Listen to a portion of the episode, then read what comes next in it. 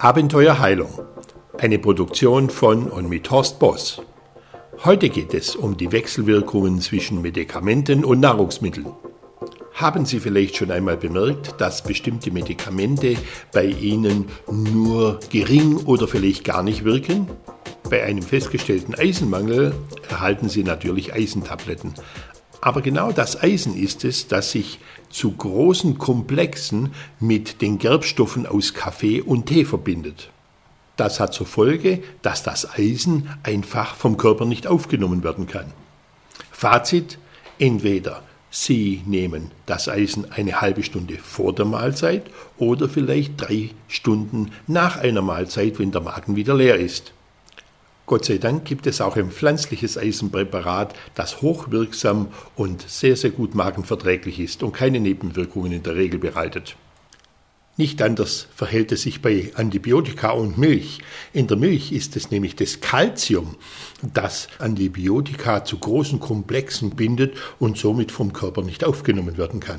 Es ist aber nicht bei jedem Antibiotikum so, da gilt es einfach nachzuforschen und nachzufragen. Aber bei manchen genügt schon ein kleiner Schuss Milch in den Kaffee und äh, die Wirkung ist dahin. Also Vorsicht in diese Richtung. Einen noch viel schlechteren Effekt finden wir bei Milch oder Milchprodukten in Verbindung mit Osteoporosemitteln, denn die gehen von Natur aus schon nur ganz schlecht durch die Darmwand ins Blut und zum anderen sind nur winzige Substanzteile drin, die da wirken sollen und die gehen sehr schnell verloren in Verbindung mit Milch.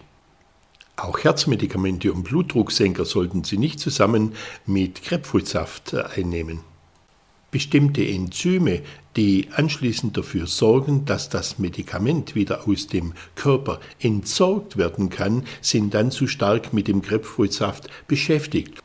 Dadurch bleibt das Medikament länger im Körper und es kann zu einer verstärkten Wirkung kommen, wenn wieder eine neue Einnahme hinzukommt.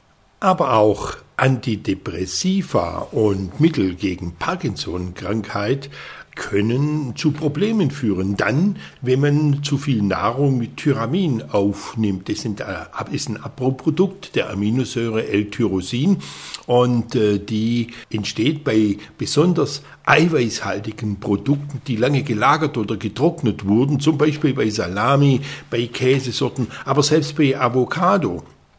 Und das Tyramin beeinflusst den Blutdruck, ist aber in Nahrungsmitteln normalerweise gar nicht gefährlich. Doch viele Antidepressiva und Parkinsonmittel, die hemmen diese Enzyme, die das Tyramin abbauen.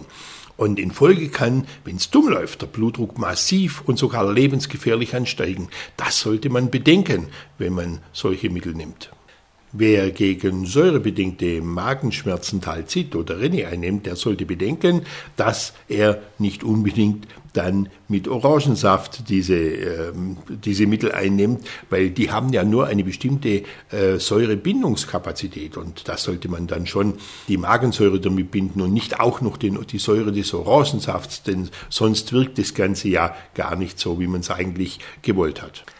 Arg vorsichtig sollte man sein, wenn man äh, Gerinnungshemmer einnehmen muss, um gleichzeitig viel Spinat, viel Grünkohl oder viel äh, Brokkoli isst, denn dort ist viel, viel Vitamin K drin und Vitamin K ist ja wichtig für die Blutgerinnung, dass das Blut letztendlich, wenn eine Wunde vorhanden ist, auch gestoppt wird zum Beispiel.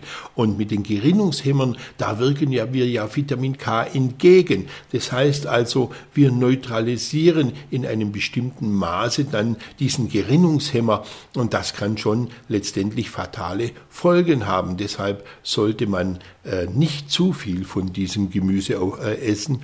Und äh, ein, zwei Löffel, die tun natürlich nicht viel. Aber wer gerne und viel solches grünes Gemüse und Kohl isst, der sollte sehr vorsichtig sein, wenn er gleichzeitig Gerinnungshemmer einnehmen muss. Tja, und dann haben wir da noch, last but not least, die Lakritze.